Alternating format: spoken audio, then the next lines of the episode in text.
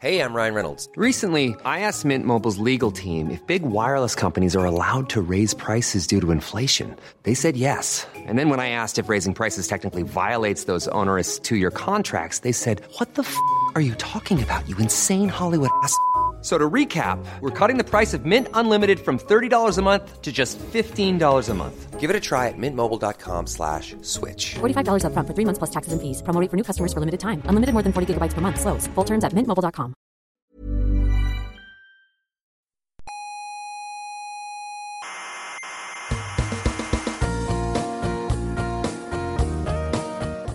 Aquí comienza Coffee Break, la tertulia semanal de la actualidad científica. El programa que escucharía Carl Sagan si estuviera vivo y fuera español.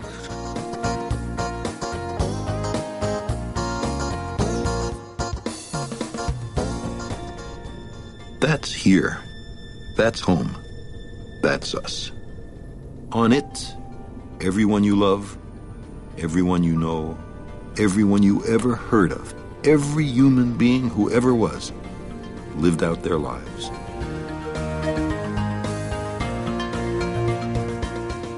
Seguramente ya lo habrán reconocido. Carl Edward Sagan, eh, aquí en España diríamos Carl Sagan, nació un 9 de noviembre, hace 82 años, y este aniversario eh, es especial para nosotros por la profunda huella y la inspiración que supuso para, para todos los cientófilos de nuestra generación. Sagan dejó un gran legado, no solo por su investigación, sino por haber sido uno de los pocos científicos que fueron eh, personas influyentes en su tiempo, con sus eh, ideas sobre el humanismo y sobre todo pacifismo en una época en la que convivió con el auge de la Guerra Fría, con su visión sobre el papel fundamental que debería tener la ciencia en la sociedad y eh, la concepción del ser humano como una criatura inherentemente curiosa y por lo tanto científica por su propia naturaleza. Les habla Héctor Socas y esto es Coffee Break Señal y Ruido. Sean todas bienvenidas a la sala Omega del Instituto de Astrofísica de Canarias. Pasen sin miedo que aquí no les vamos a hablar ni de Trump, ni de elecciones, ni de política. Aquí lo que les proponemos hoy es una tertulia sobre materia oscura, drogas, salud, propulsores milagrosos, eh, incluso puede que sobre algún planeta misterioso, si nos da tiempo, que quién sabe, está por ver, porque ya saben que esta gente aquí se pone a hablar y se enrollan y se nos va el tiempo. Yo no, ¿eh? Son estos, eh, con tertulios, que ahora les presentaré. Em, y les comento también que hoy estamos jugando con la cosa esta del streaming. Tenemos puesta aquí una cámara para que el que quiera nos pueda ver haciendo el programa en vivo y en directo. ¿Por qué? Ni idea. No sé yo por qué, la verdad. Tampoco es que haya tanto que ver, pero bueno.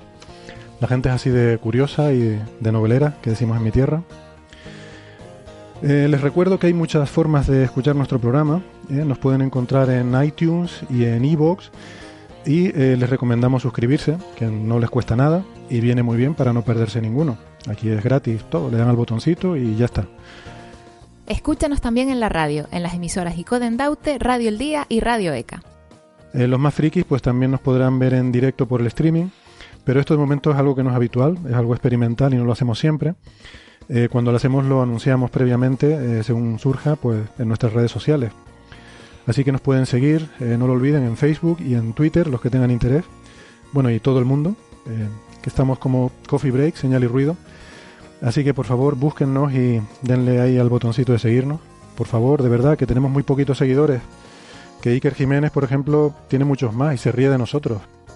Claro, eh, aquí nos metemos con él, pero él llega y te dice, ah, pero a usted no le sigue nadie. Bueno, pues lo que hay. Pero bueno, eh, más vale calidad que cantidad, eso lo tenemos muy claro también. Y como calidad tengo yo aquí en los contertulios que, que me rodean. Para empezar tenemos nuestro propio Carl, eh, o Carlos en este caso. no es Sagan, pero bueno, es, es Westendorf y también está bastante bien. Ah, muchas gracias. También es ¿Qué tal? doctor en físicas, arroba cwesten en Twitter. Muy bien. Hola, Carlos. Muy buenas, ¿qué tal? Bien, bien. Eh, tenemos también, me voy a dar el gusto de presentarte por primera vez como doctora Itaiza Marcelino, doctora en Ciencias de la Salud. ¿Qué tal? Muy bien. Bien, bien, encantados de tenerte aquí de nuevo. ¿Qué tal fue la defensa? Bien, la verdad es que mejor de lo que esperaba y... y- ¿Alguna pregunta difícil? Sí. Sí, ¿no? sí. Lo de los geysers de Europa y eso. Sí, pues mira, esa hubiera, esa, esa hubiera estado bastante mejor, pero nada, nada que no pudiera defender. Sí, Menos bueno. mal. Bien, bien, escapamos. ¿Llevaste chuleta o era todo en plan... Me puse una chuletilla porque se me olvidaban siempre unas frases ahí de la presentación y me puse posit en la pantalla del ordenador y yo dije, porque dije, esto no se me puede olvidar, pero nada, todo muy bien. Bueno, y te- oye, y una cosa, ¿y tú eres de las que dicen con la venia del tribunal antes de las conclusiones o no? Ay, yo ya- soy de esas que tienen un jefe que obligan a decir con la venia del tribunal. Tú dices con la venia del tribunal. Sí, Bueno. sí, sí. Hubiera sido peor con la arteria del tribunal. La Sí. arteria del tribunal. ¿Alguien dice eso? Bueno, eh, también tenemos al doctor Ignacio Trujillo, Hola. Nacho para los amigos. Hola a todos, ¿qué tal? Bien. La arteria del tribunal, madre mía. Eh, pues no, no me extrañaría, ¿eh? Que se ve cada cosa por ahí. Pues, pues nada, eh, en fin, bienvenidos todos, bienvenidas todas. Eh, tenemos un programa con contenidos, como ya avanzaba, pues oscuros y tenebrosos. Eh, y más cosas, ¿no? Drogas, no todo van a ser cosas oscuras. Ahora, ahora vamos con todo ello. Mm, antes de empezar, eh, dos cositas. Una es para, para los seguidores, para los oyentes que tenemos compartidos con el, el programa de Desde el Sur, Explorando el Cosmos, de nuestro amigo Ricardo Sánchez, que ya les comentamos hace un par de programas que eh, pues que Ricardo iba a hacer colaboraciones con nosotros para que, bueno, para que se pueda, se pueda seguir escuchando su voz en la, en la podcastfera. Pues les anunciamos que mm, para la próxima semana probablemente tendremos la primera de esas colaboraciones, así que estamos muy contentos. Y a la gente que le gustaba su programa, pues les invitamos a que, a que se, se nos unan la próxima semana para, para escuchar a Ricardo. Eh, también quería sacar eh, una pregunta que nos hacía Charlie Lin por Facebook, que de hecho es una pregunta que recibimos bastante a menudo, ¿no? Nos preguntan qué otros programas parecidos a este, así de tertulia científica, se pueden escuchar por ahí. Eh, porque, claro, la semana tiene siete días eh, Y se hace larga, ¿no? Sin, sin podcast. se hace larga, ¿no? Sin, sin Hay gente que lo dice, hay gente que lo dice. Hay que, hay que escuchar otras cosas. Así que, pues nada, yo no sé si tienen recomendaciones. Yo quizás lo más parecido a esto que yo encuentro es Radio Skylab, ¿no? Eh, de nuestros amigos también aquí en Canarias. También es un programa semanal sobre ciencias del espacio. Y bueno, pues no sé, por supuesto es del sur explorando el cosmos, que aunque ya no se hace, pero tiene una, una audioteca de 200 programas. Hay mucho material ahí. Y yo no sé si tienen más sugerencias, ¿no? Carlos, tú tenías Sí, alguna, yo, hay una que me gusta que es La Fábrica de la Ciencia, que ya lleva doscientos y pico programas y está ta- también muy bien. No es, no es tertulia, pero, pero es muy entretenido y muy, está muy bien hecho, ¿no? Y en Carne Cruda, que, que no, es, no es de ciencia propiamente dicho, pero tiene una sección de ciencia, que es, es política básicamente. Y en la última estaba Antonio Martínez Ron también en un programa especial, el 226, que merece la pena totalmente. O sea que... Ahí no es donde participa también Natal, Natalia Ruiz Selmanovich. Sí, Natalia Zelmanovich también está ahí. nuestra. Sí, Vale. sí, sí, sí. Bien, bien. Ah, luego los hay- tres chanchitos, me olvidé, Sí, sí, también quería tres mencionar. chanchitos. chanchitos, Me gustaría recomendar también el de el podcast de Luis Quevedo, El Método. Ah, ese no lo conozco. Sí, Luis Quevedo es, eh, tiene así como una formación más de biología y trata más temas de, de cosas biológicas, pero entrevista a, a muchísima gente también en español. Y está muy bien. A mí, me, a mí me gusta, de vez en cuando lo sigo. El Método se llama. Bien. De todas formas, hay un listado en, en naucas.com y en Sí, wilsonargüello.com de los mejores podcasts. Tal, hay, hay muchísimos. Pero creo que este, este no se conoce mucho y creo que tiene mucha calidad. Bien, bien. Perfecto. Bien, pues hechas quedan las recomendaciones. Eh, también me han preguntado por libros de divulgación, pero yo la verdad es que ni idea. Hace mucho que no leo libros de divulgación. Eh, yo no sé si ustedes conocen alguno. Yo, Claro, el universo elegante lo tengo muy bien recomendado, de Green, eh, pero no lo, no lo he leído personalmente, la verdad. Es que depende, depende mucho de los niveles que se quieran, a los que claro. se quieran llegar, ¿no? Porque hay hasta divulgación, diría yo, para especialistas. Eh, no, la verdad que sí, nosotros no somos los mejores, diría yo, para, para hacer esto, porque no es el tipo de lectura que, que haríamos, ¿no? Sí. Bueno, de salud hay bastantes, la Sí. verdad. ¿Quieres recomendar Están- alguno? pues Están desde los de eh, eh, Santi García o, o los de el JM Mulet, que son de nutrición, desmintiendo. Sí, es reconocido. Mulet es buenísimo. Sí, es sí, buenísimo, yo sí. me, me acabo No los he leído, pero me gusta, eh, bueno, he leído algún fragmento de este de Comer sin miedo. que Sí. pa- el título ya me parece brillante. Sí, sí, sí. Y luego, pues de lo que va es Y de los de Sentia también, de... Para los nombres soy terrible. El, el del blog de Sentia también eh, tiene varias cosas de divulgación. Hay uno ahora que salió en... De, de- se llama En la nube, que es sobre Big Data y te explica muy a nivel muy divulgativo en qué consiste y hacia dónde van ese tipo de investigaciones. También. Hay otro que se llama ADN basura, que se me lo leí también hace poco y te habla pues de todo el aspecto genético que, bueno, que se llamaba ADN basura porque hace 30 años no se conocía y todo lo que ha dado las investigaciones de los últimos 30 años, que también está muy, muy interesante. O sea que, bueno, libros de divulgación. Sí, hay muchos, aunque, aunque quizás también el, el formato de libro de divulgación, teniendo en cuenta que ahora cambia, ¿sabes? avanzan las cosas, como diría el antiguo, ¿no? que es una barbaridad. En realidad los libros se quedan enseguida obsoletos. quedan obsoletos rápido, sí. Sí, Mm. es una cosa que, que, que yo noto mucho, ¿no? Entonces, casi que estás eh, en internet, en los blogs y tal, pues te También. pones muy al día. De hecho, la mayoría son divulgadores. y La Mm. mayoría son científicos que tienen su parte de divulgación. Bueno, pues otros os toca el de Santa Olaya. El de El bosón de Higgs no te va a hacer la cama. Ese también está muy gracioso.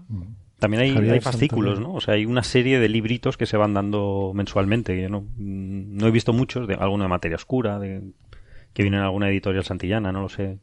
No sé qué tal, no los, no los practico pero- mucho, mm. pero quizá es más nivel general, ¿no? Claro, pero es que me imagino que el, el oyente nuestro típico es una persona que está buscando algo más eh, Algo un poquito en más la frontera. nivel, sí. Entonces, en ese sentido, casi está mejor la divulgación que se hace en blogs, diría yo. Ujú. Sí, los de. Naucas siempre los recomendamos, ¿no? Porque Sí, son sí, una sí. pasada, ¿no? Incluso para nosotros yo aprendo mucho Claro. leyéndolos.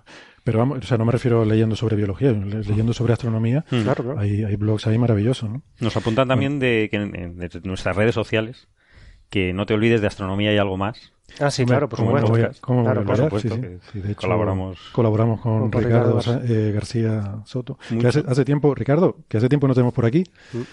Que espero, esperamos todos que hayas vuelto bien de tu viaje porque has estado inactivo. Sí. Así que te mandamos saludos. Y también la Bueno. mecánica del caracol nos, Ese no la conozco. nos recomiendan, por decirlo.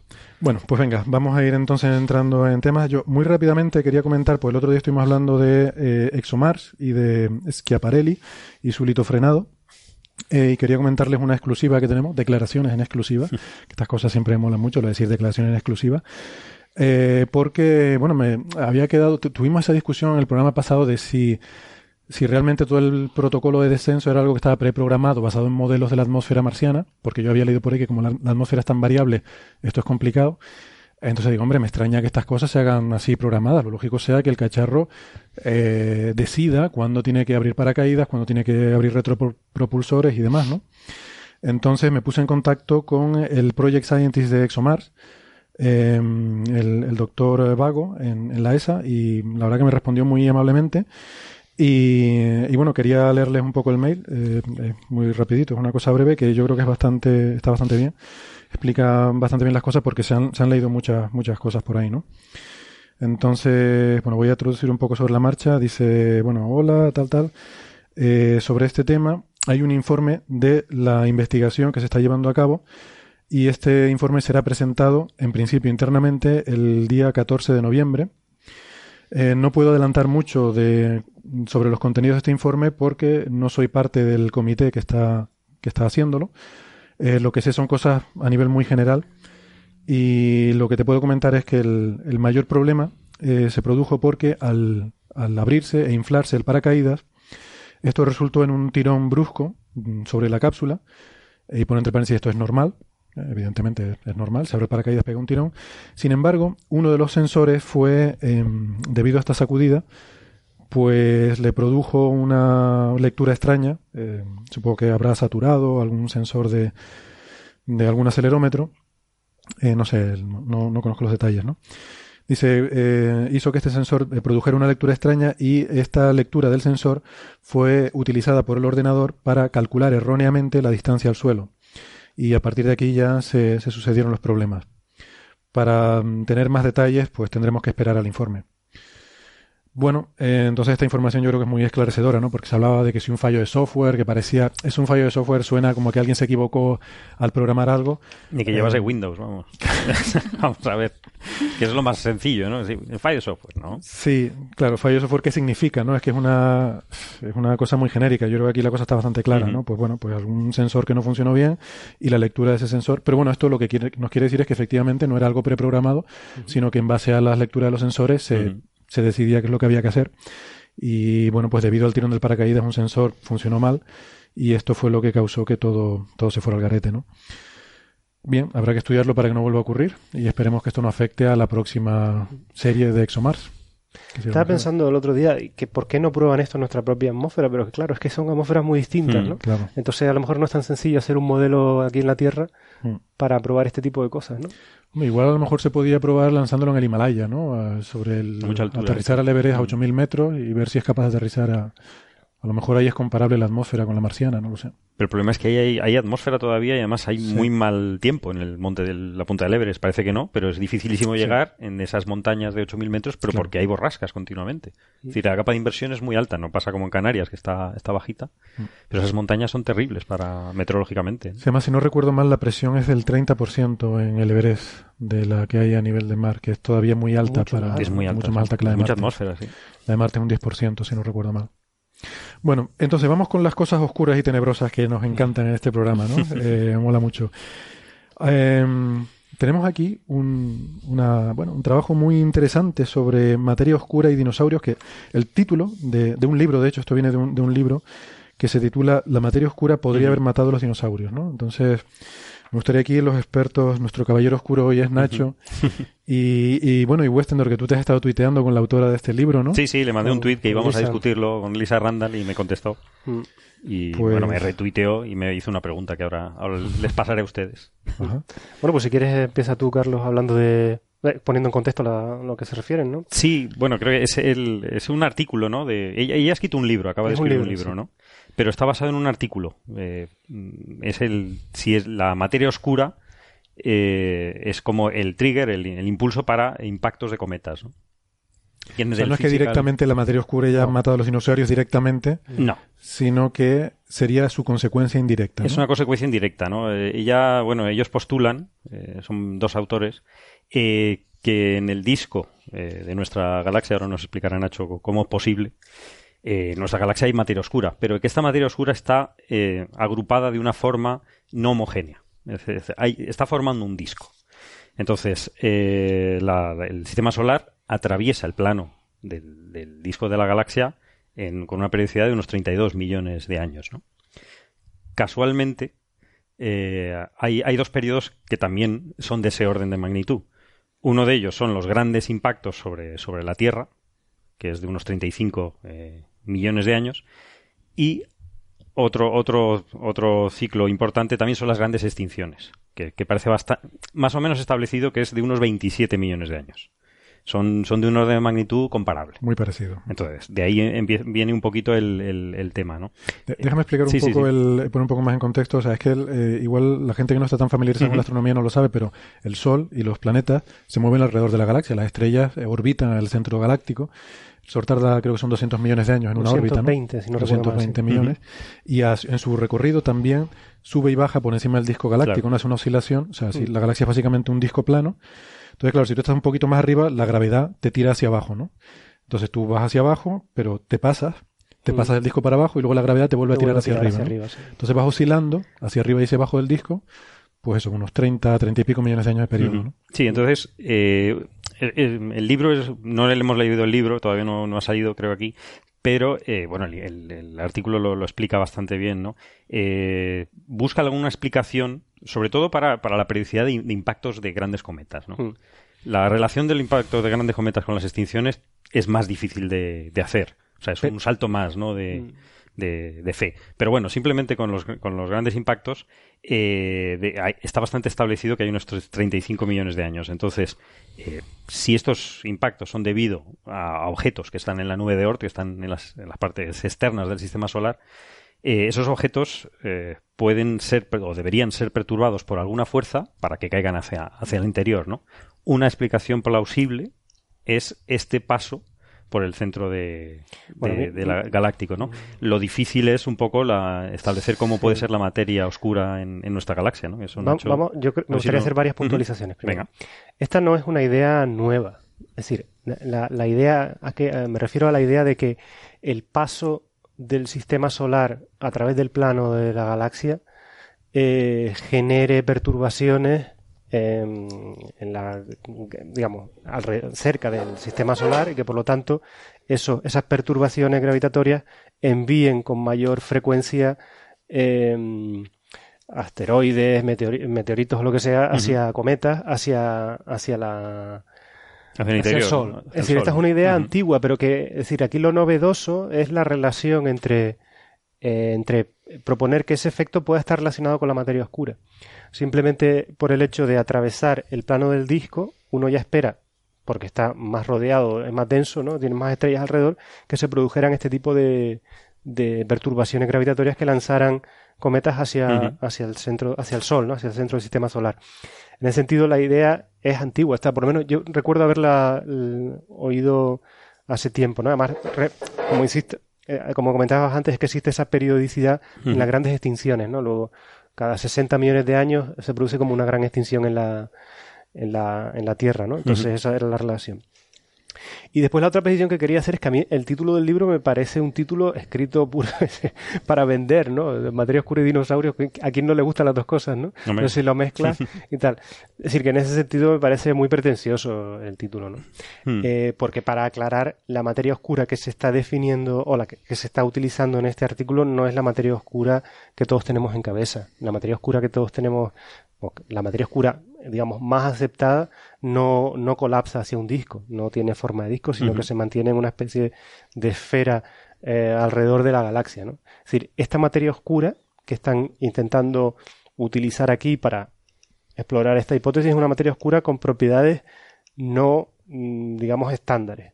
Tiene que tener propiedades parecidas a las que tiene la, digamos, la materia ordinaria en el sentido de que es capaz de colapsar y de generar estructuras, como en este caso sería el disco de, de la galaxia. O es decir, que aquí que se están dando varios pasos, ¿de acuerdo? Se está, se Claro. está primero haciendo la hipótesis de que las perturbaciones son producidas por algo más que se tiene que añadir a la distribución de estrellas, lo cual no sé de dónde, de dónde sale, porque simplemente ya en el plano de la galaxia nuestra tenemos más estrellas. Ya la probabilidad de que se produzca alguna perturbación va Más a incrementarse de manera natural.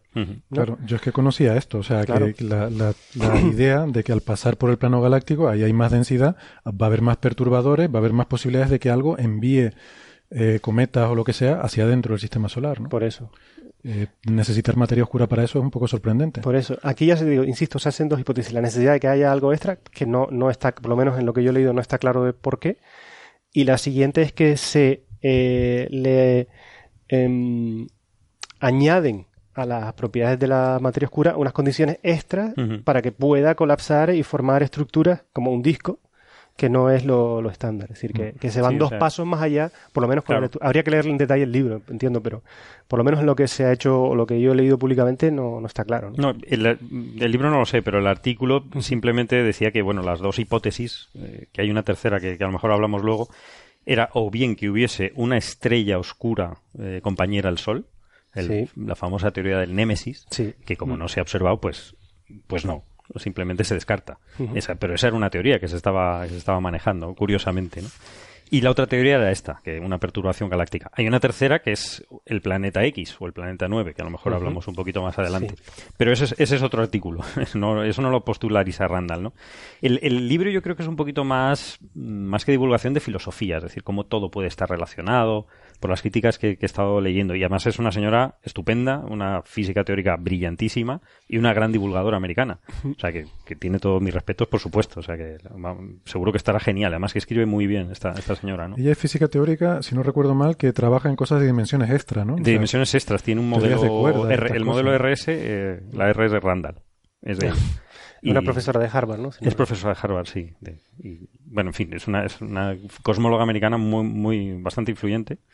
Y yo, pero creo que el libro es un poquito más eh, eh, filosófico, digamos. Es decir, que, que habla de posibilidades y estos son posibilidades que pueden ser, pero claro, mm, una cosa es que haya correlación entre, entre dos hechos y otra cosa es que haya causa y efecto, que eso Claro. es muchísimo más difícil de probar, ¿no? Mm. Y aquí estamos dando un triple salto mortal, es decir, eh, que haya correlación. Bueno, primero está postulando una materia oscura más exótica de lo que ya es. Es decir, una materia oscura que no que es algo que no conocemos es exótico, pero algo que no conocemos que encima es más raro todavía, pues es una es bastante es una hipótesis un poco avanzada, ¿no? Sí, que no Muy va, osada, ¿no? Que no va con el- la idea general que tenemos de cómo debe No ser. va con la idea actual que hay hasta ahora, ¿no?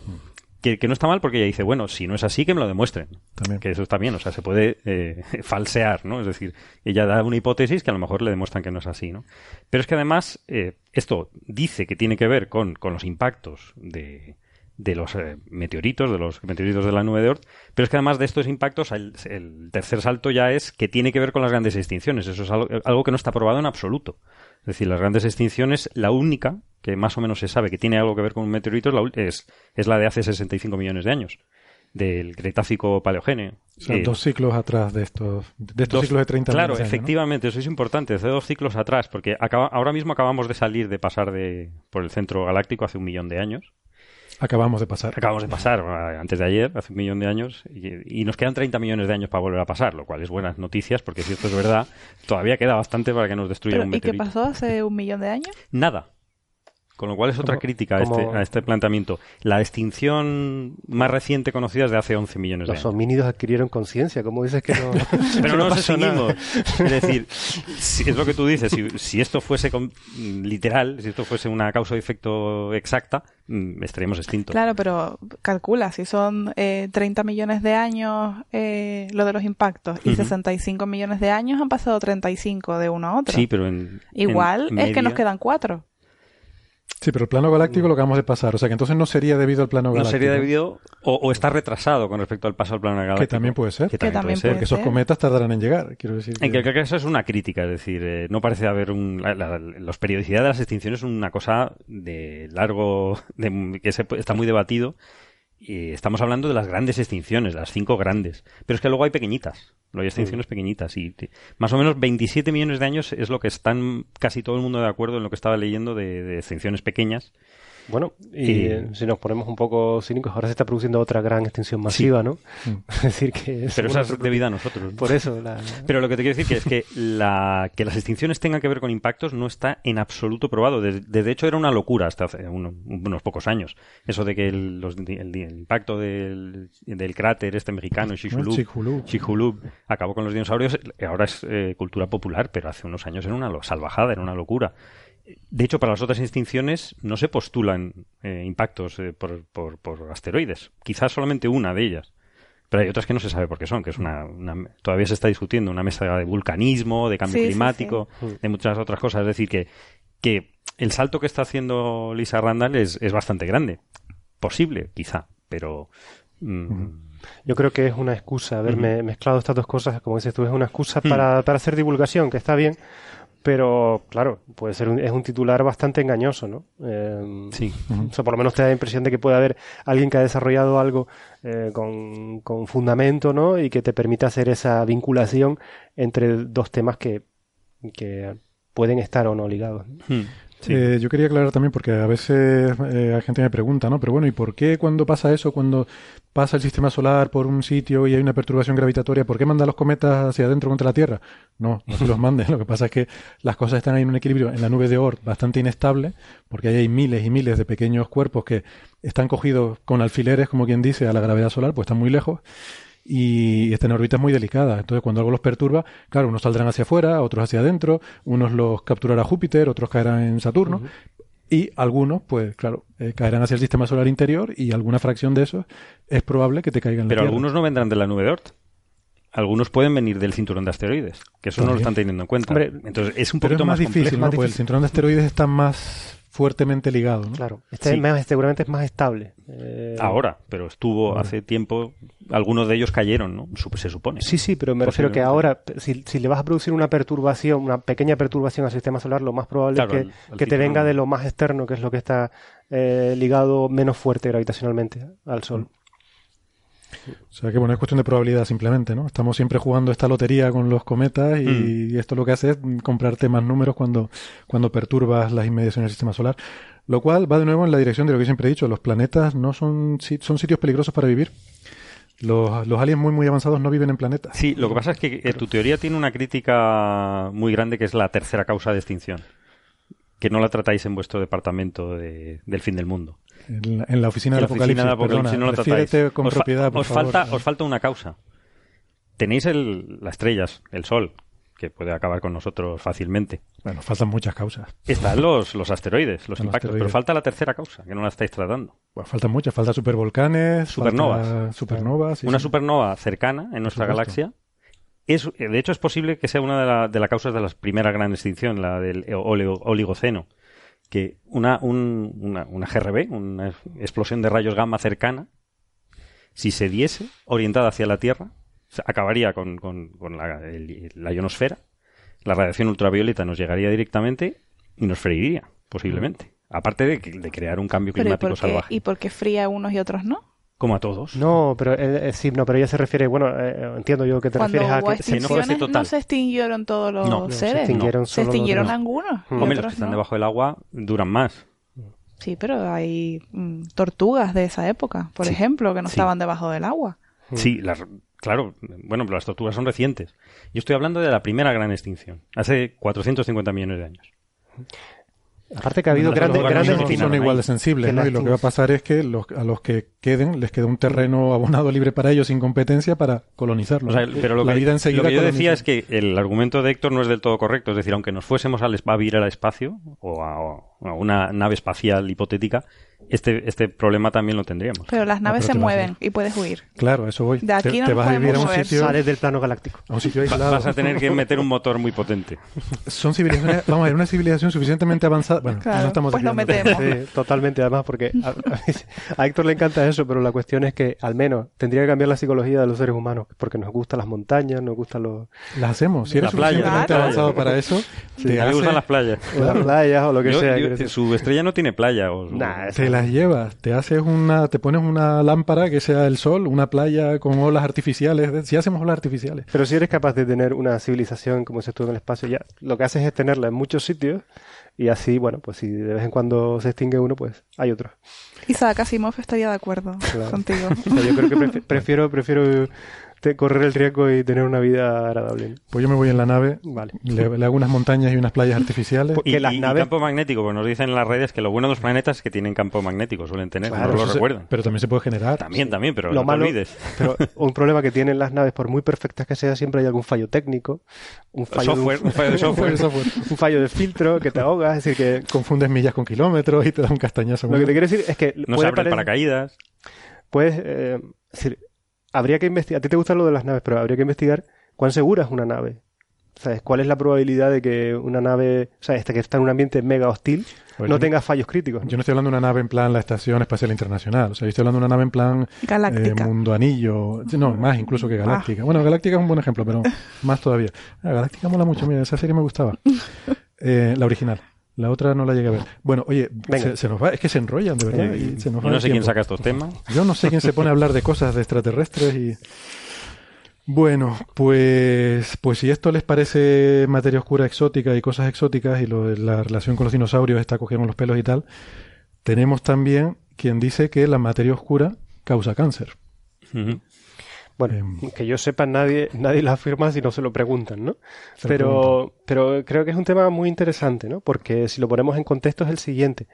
Eh, sabemos que hay, al menos, o sea, al menos, es decir, la, mm, lo que observa, las- los objetos astronómicos son compatibles con, o las observaciones son compatibles con que hay al menos un contenido material cinco veces más abundante que el que conocemos, ¿no? Lo que conocemos por materia oscura, que formaría el 30% del contenido de masa y energía de- del universo.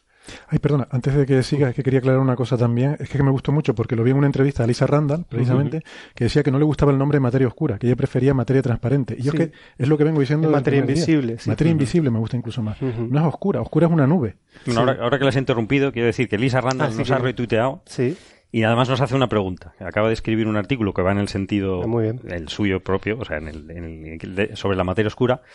Y nos dice si el título, no sé si le parece ade- a, sus colaboradores, no le parece adecuado. Y nos pregunta si, si nos parece a nosotros bueno. Y es A mí me Make parece bien lo que dice Dark Matter. Charged Again. Es Mm. decir, es un poco el lema de, de la campaña americana de Make America Great Again, hacer América otra vez grande, es hacer otra vez la materia oscura cargada, que tenga carga. Sí. De forma que si tiene carga, Interacciona. interacciona consigo misma y puede hacer un disco. Hmm. Sí, pues no, es verdad, no lo mencionamos, ¿no? El problema de la teoría de Starice Randall es cómo haces que sea un disco, porque Claro. lo normal, como decía Nacho, es que sea una esfera, si no Ahora nos, interactúa. nos metemos en eso porque justo Ujú, además venga. coincide perfecto para, para poder ataque. hablar el tema de eso. Entonces quería poner las cosas en contexto para que se puedan entender. Es decir, la pregunta es, hasta ahora, por ejemplo, en las cosas que estamos considerando que pueden producir cáncer son están basadas en, en, es decir, en materia con propiedades conocidas, ¿no? La radiación, los alimentos, es decir, cualquier cosa produce cáncer. serrano. Sí, cualquier cosa El produce oxígeno. cáncer. Pero todo está basado en nuestro conocimiento de lo que es la materia conocida. Pero se nos olvida que si existe la materia oscura, es muchísimo más abundante, cinco, por lo menos, como estaba diciendo, cinco veces más abundante que la materia ordinaria. Entonces, uno hace un cálculo rápido, ah, pues entonces a lo mejor es cinco veces más probable y nos estamos olvidando de una de las cosas, eh, o sea, de los componentes principales del universo que podría tener eh, consecuencias en a nuestra salud. Entonces, este es un tema que ya en los años 90 se planteó, es decir, cuáles son los efectos en lo, digamos, en los mm, biológicos que pudiera tener la materia oscura. No he podido acceder a ese artículo que era de los años 90, eh, pero sí he podido ah, leerme alguno más de más reciente de esta, de esta década. Y hay uno del año 2012 que tiene un título más genérico, no se pone a hablar de cosas de cáncer ni nada, que se llama Colisiones de materia oscura con el cuerpo humano. Y aquí hacen un estudio en el que dicen, vamos a coger el candidato más probable de, que, que pueda de, de partícula que pueda formar la materia oscura, que son los WIMPs, ¿no? las partículas masivas que interaccionan débilmente, que es el candidato, digamos, que todo el mundo considera como más probable porque es el más natural según las teorías de partículas. ¿no? Bueno, pues ellos hacen las cuentas y aquí voy a resumir algunos datos que tengo. Dice, aproximadamente mil millones de estas partículas de materia oscura atraviesan el cuerpo humano por segundo. Mil millones, una barbaridad, ¿no? Claro, lo que, lo que pasa es que este tipo de, de partículas que, que son muy pesadas, que son de 60 veces la masa del protón, y por lo tanto, si colisionaran con, con una partícula de nuestro cuerpo, liberarían un montón de energía, ¿no? Son eh, mucho más, son mucho más energéticos que la de los rayos cósmicos, ¿no? Eh, por definición de materia oscura, es decir, porque interaccionan, apenas interaccionan con nosotros, tienen lo que se llama una sección eficaz, que básicamente la probabilidad con la que pueden colisionar extremadamente baja. Entonces, con las partículas de materia oscura conocidas, con- es decir, no conocidas, porque no se desconocen, sino las más probables, digamos, o más favorecidas con los modelos teóricos, se esperarían que hubiera unas 30 colisiones al año en un cuerpo, eh, digamos, de un ser humano de 70 kilos. 30 colisiones al año. ¿Vale? Parecen pocas, ¿no? Exactamente. Este, aquí hacen el cálculo. Dice, este ritmo es eh, unos mil millones de veces, no, perdón, mucho más, unos 100 mil millones de veces menor que la radiación que sufrimos solo por rayos cósmicos. Claro. Por lo tanto, solamente eh, por los rayos cósmicos, los protones, los muones, todo esto acelerado que nos viene de- del espacio, en un segundo recibimos más dosis eh, potencialmente cancerígenas que, que en un segundo, ¿no? Por los rayos cósmicos, que en toda nuestra vida por esta materia oscura más probable, digamos. ¿De acuerdo? La diferencia es que los rayos cósmicos te llegan si estás en la calle. Aquí ahora mismo, por ejemplo, no. Pero la Claro. materia oscura sí te seguiría llegando. Sí, pero en Pero bueno, cualquier un caso. factor 100.000 millones es, Es- es es- muy grande. exactamente, es decir, está, la probabilidad que estés en la calle es bastante alta, ¿no? Entonces, este, en este artículo parece que cerraban la cuestión, es un artículo muy interesante, relativamente sencillo de leer y que parece que estaba mm, bien, bien establecido, ¿no? O sea, ellos plantean la pregunta y responden que no. Sí, estos son, efectivamente, la respuesta es sí, eh, hay 30 colisiones al año potencialmente por, por partícula de materia oscura, pero esto es, eh, se- sería tú eh, una causa de preocupación extremadamente pequeña, ¿no? Es decir, efectivamente la... ¿Qué, qué se necesita para, para, que, para que una célula se vuelva cancerígena? O sea, quiero decir, vale, tiene que haber algún agente que, que de alguna forma produzca una mutación en el ADN, ¿no? Pero basta con eso, o sea, una, una célula porque tú le hagas una mutación aleatoria. Que va, nacemos con muchísimas mutaciones ya Claro. de nuevo y heredadas desde nacimiento y eso te puede predisponer a una, a una enfermedad o no. O te Mm. puede incluso solucionar una enfermedad que tú ya traías de, de o darte base. superpoderes, ¿no? Eso... Eso es una bueno. araña radiactiva. Sí. o sea, No, las, no- no las mutaciones son la base de la evolución también. Así También, Que, que no sí, necesariamente son. La gente siempre lo asocia con algo maligno, ¿no? Pero Sí. nosotros la estamos. gente la asocia con los X-Men. Sí. Los Sí, cómics, pero- siempre los superhéroes. Mm, Pero quizás puedes, puedes hablar un poco, ¿no? Es decir, además, eh, tenemos el, el tema de, de las reparaciones, ¿no? Que continuamente Mm. nuestro cuerpo se está reparando frente a, a estos Sí, daños, ¿no? fre- Frente a cambios, porque claro, eh, bueno, te digo, desde que eh, se concibe la mezcla de los ADN, eh, es un proceso muy, muy complejo porque, bueno, son eh, dos eh, cadenas de ADN que son tremendamente enormes de dos orígenes diferentes que se mezclan y parece que es fácil que se mezclen de manera perfecta y que vuelvan a crecer otra vez toda la hélice y de ahí empieza la división y cada división celular es una nueva probabilidad de que se divida mal. Entonces, claro, e- el ADN tiene muchísimos mecanismos, muy diferentes mecanismos de, de propia reparación. A veces lo consigue y a veces no. Y cuando no lo consigue, a veces tiene consecuencias y a veces no. De hecho, Y- es, un- es lo que tú comentabas, la verdad que no lo había pensado, pero es un absoluto milagro que dos ADN diferentes, el del padre y de la madre, Sí, se puedan combinar de manera tan perfecta. Es decir, es, un- es una barbaridad, ¿no? Porque estamos hablando de millones y millones de, de pares o los... sí. 3.200 millones de pares de Por bases. eso, una estre- Eh, Fíjate, piensa que todo ese proceso se ensambla, es una es alucinante. y después que cada, que tu cuerpo propiamente, o sea, piensen simplemente en una herida. Esa, eso vuelve a crecer y hay un crecimiento celular y una maquinaria de reparación y vuelves otra vez a tener esa probabilidad de que eso pues no se... Porque se- yo tenía entendido que, que la- las células, bueno, lógicamente se van, se van reproduciendo, pero se pueden cometer errores al, al- al reproducirse, ¿no? Y que como que hay un número límite de reproducciones que, al- que hay algún fallo, ¿no? Al, al cabo de los años, Es que si, se, si se van duplicando Depende, esas porque células, hay- ¿y eso es un poco el cáncer o no?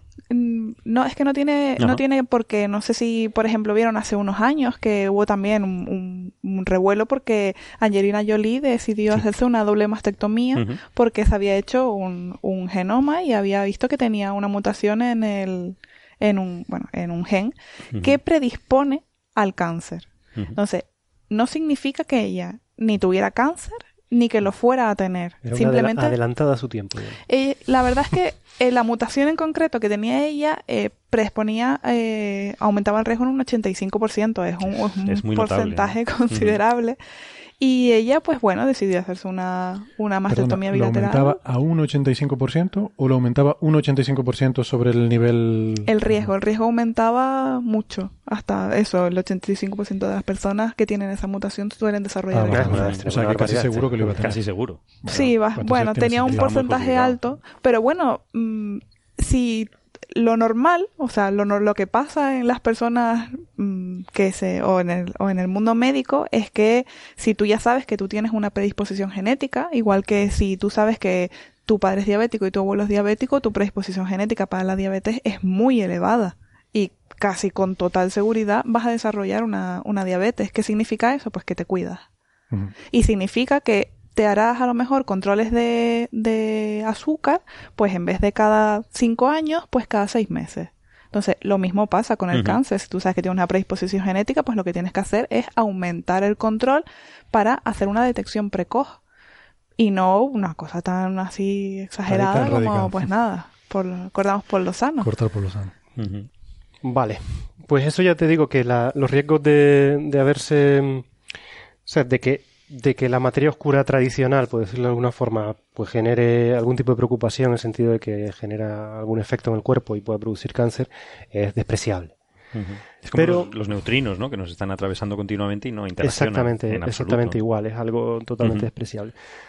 Eh, sin embargo, este mismo año aparece otro artículo eh, de otros autores con un título esta vez sí más sorprendente que dice La materia oscura como un potencial peligro para, para desarrollar cáncer, ¿no? ¿Y cuál es la diferencia, no? Bueno, pues estos autores empiezan eh, diciendo que les había parecido fantástico el artículo que acabo de, de escribir, ¿no? Pero que eh, no se había considerado la posibilidad eh, de que la materia oscura no fuera la materia oscura tradicional, sino tuviera otras propiedades distintas. Ya estamos. Claro. Entonces, como decía Ya por ahí. una- vueltas claro, como decía por ahí, dice, bueno, esto es una industria, cambia las propiedades y tienes un artículo cada, cada, cada vez que le cambias las propiedades, haces el mismo artículo con propiedades distintas, ¿no? Pero bueno, esto es, eh, ¿por qué es interesante este artículo en sí? Es porque nos habla de un tipo de materia oscura que aquí, que yo recuerde, y me he escuchado todos los programas de Coffee Break, aunque mi memoria nunca es buena, no se ha hablado nunca, que es la, una, la famosa, o bueno, en este caso ahora, a partir de hoy, súper famosa porque se escucha en Coffee Break, materia oscura espejo. En inglés, eh, eh, Mirror Dark Matter. ¿Y en qué consiste esta materia oscura espejo? Bueno, pues eh, en algunos capítulos anteriores de Coffee Break habíamos hablado de que las partículas eh, eh, es- eran, o sea, las propiedades de las partículas eran invariantes frente a ciertos cambios. Hablábamos de la de la, de la carga, del tiempo, o sea, ¿te acuerdas que había una que eso que las- pero había un La paridad CPT. hablábamos, Exacto, ¿no? ¿te acuerdas? La Carga, la paridad del tiempo. Vale. Pero una de las que no se conservaba era la de la paridad, el cambio por la paridad. Entonces esa era la, eh, entonces a partir de esa idea alguien dijo bueno y si la si hacemos que la el contenido material del universo cumplan todas las propiedades y también la de la simetría esta entonces tiene que haber una reproducción exacta de, de, de nuestro digamos de las partículas normales pero que, tengan el compañero este que satisfaga la, la, la paridad ¿no? O sea, diríamos que por cada partícula de materia normal existiría una contrapartida de partícula equivalente con de paridad materia distinta. oscura. Mm. Claro, eh, aquí lo interesante es que con, no tienen por qué tener exactamente la misma masa, simplemente que sean, o sea, no, no tienen por qué, porque si no, no cuadran los números. Porque hay mucha más. Hay mucha oscura. más, hay, como dije antes, había por lo menos cinco veces más masa en materia oscura Claro. que, ya- por eso. Pero existiría un mundo, por eso llaman un mundo espejo. Eh, Pero dentro de este universo. Sí, sí, sí, sí, es un mundo, un mundo, es decir, es un mundo espejo en el sentido de que, por eso, porque siempre se hace que la, la simetría esta de paridad era como cuando tú te ves en el espejo, tu mano derecha aparece en la izquierda, Ah, vale. ¿te acuerdas? Por eso, por eso se llama Por eso se llama mirror, vale, por vale. eso es mirror, exactamente. Entonces, existe un mundo igual que el nuestro, pero es invisible. E interacciona con nosotros de manera... Eso, o sea, esa frase que has dicho es muy bonita. Preciosa, ¿verdad? Por, Es muy bonita. por eso la digo. bueno, la cuestión interesante aquí es, ¿existe ese mundo? ¿Está basado en un... Es decir, existen esas partículas? ¿Está basado en una hipótesis razonable? Una... eh, es decir, como las leyes de conservación que hemos estudiado en la naturaleza parecen cumplirse y esta no, pues hago la hipótesis de que si se cumple, sí existen este tipo de partículas. Es decir, que es elegante de alguna forma. O sea, la idea es que habría una estructura similar, habría átomos, espejo, habría... Efectivamente. eh, déjame, déjame desarrollar sí. esta idea porque. Desarrolla. Sí. Entonces, en este, en este mundo existen todas. Es decir, primero, interacciona con nosotros solo a través de la fuerza débil. Por eso es materia oscura, materia invisible, como estábamos diciendo antes, y la gravedad. ¿Vale? Es decir, nuestras interacciones sigue, se sigue respetando esa cuestión, porque si recuerdas también en ese programa que hablamos, donde se observan estas roturas de, de- de simetría, estaban en la fuerza nuclear débil, que era la que estamos hablando todo el rato, que es la, la interacción débil. En ese sentido, todo, todo va perfecto. Pero, y aquí es lo interesante, y abre todo un mundo de discusión y especulaciones, que yo todavía no he entrado, pero será interesante meter- met- meternos algún día, es ese propio mundo, digamos, espejo, tiene sus propias interacciones, o sea, sus propias fuerzas. ¿Vale? Es decir, que se hable un. Y por lo tanto, cuando uno, cuando uno tiene fuerzas de largo alcance, que no son mm, solo las gravitatorias, sino que, como pueden ser las electromagnéticas, nucleares y tal, eh, entonces generas todo tipo de estructuras.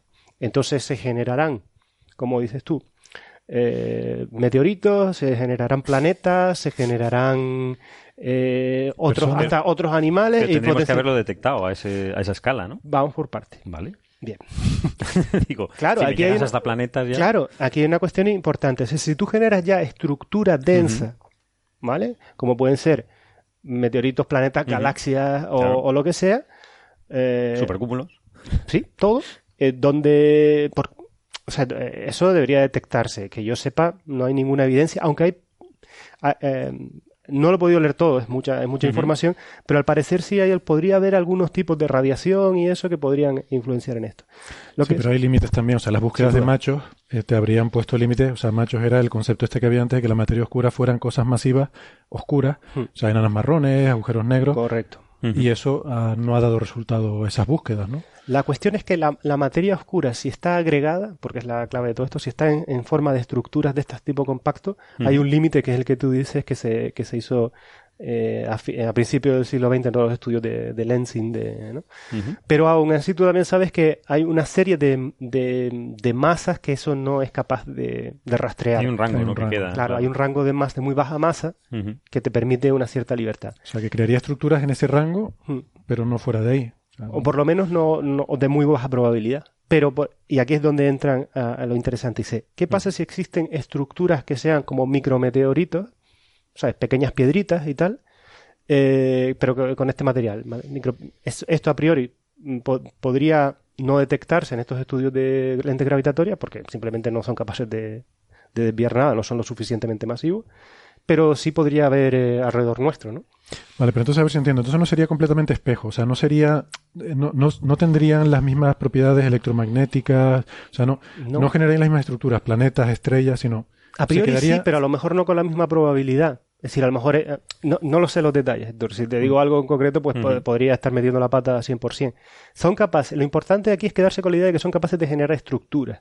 Evidentemente, tú tienes un juego en, en cuáles son los para, es decir, cuál es la fuerza de esas interacciones o lo que sea, ¿no? Es decir, mm, pero está claro que no pueden, es decir, ¿dónde está, si no, por lo que Ujú. decía antes, dónde están Claro. las galaxias o los supercúmulos de materia oscura?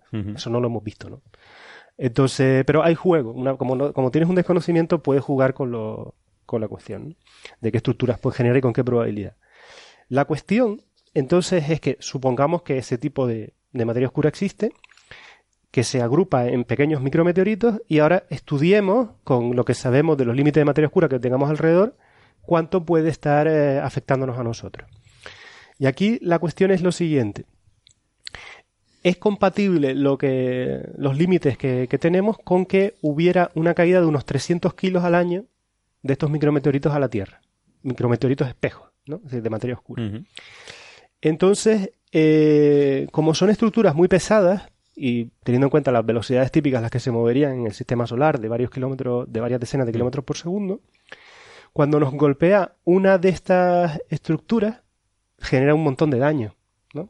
Eh, es decir, es muy poco probable que, porque son 300 kilos al año en toda la Tierra, para que no te dé a nosotros, que tenemos una sección eficaz de un metro cuadrado o lo que sea, es muy poco probable, pero si nos golpea, sí puede, sí puede generar una, un daño importante en el ADN y aquí ellos calculaban que se produ- podrían producirse, por la liberación de energía tan grande, hasta unas 180 mutaciones. Y entonces los autores dicen, bueno, esto es muy interesante. 180 mutaciones en un, en un En individuo que recibiera un golpe de esto. Sí, en el, y aquí en el ADN, ¿no? Y aquí ellos lo, lo, lo relacionan, dicen, esto es muy interesante porque, y aquí seguro que Tyson nos puede dar mucha más información, dice, las células cancerígenas en los humanos, los tumores, contienen miles de mutaciones aleatorias. ¿De acuerdo? No es que tengan dos, tres y eso es la que produce, sino que cuando tienes una célula cancerígena es una célula que tiene el ADN muy, muy dañado, aparentemente. Hay mutaciones que son muy determinantes y son más cortas, no hace falta tanto cúmulo de daño para producirla y, y se produce muy rápido. Y otras que no, que evidentemente es un daño acumulado. Hay Pero- más agresivas que otras. Lo que quería hacer el hincapié en que ellos dicen, bueno, hemos descubierto un, potencial mecanismo de generar mucho daño eh, con una única colisión. Es muy improbable, pero genera mucho. Entonces, lo- ahora, y ahora viene el siguiente aspecto interesante, y es que otro de los números que nombraban en el, en el, en el artículo dice, esto se produciría típicamente, eh, ese tipo de colisiones, eh, una vez cada 166 años. ¿Vale? Es decir, que un ser humano promedio no, no sufriría... eh, o sea, si consideras un ser humano, la, como no llegas a 166 años, la probabilidad de que te pase es muy baja. Pero si son dos seres humanos, ya largo empieza a ser uno. ¿no? Mm. Quiero decir que no, empieza a ser un elemento que a, a una población grande, pues sí podría ser algo. Pero bueno, para no asustar a nadie tampoco.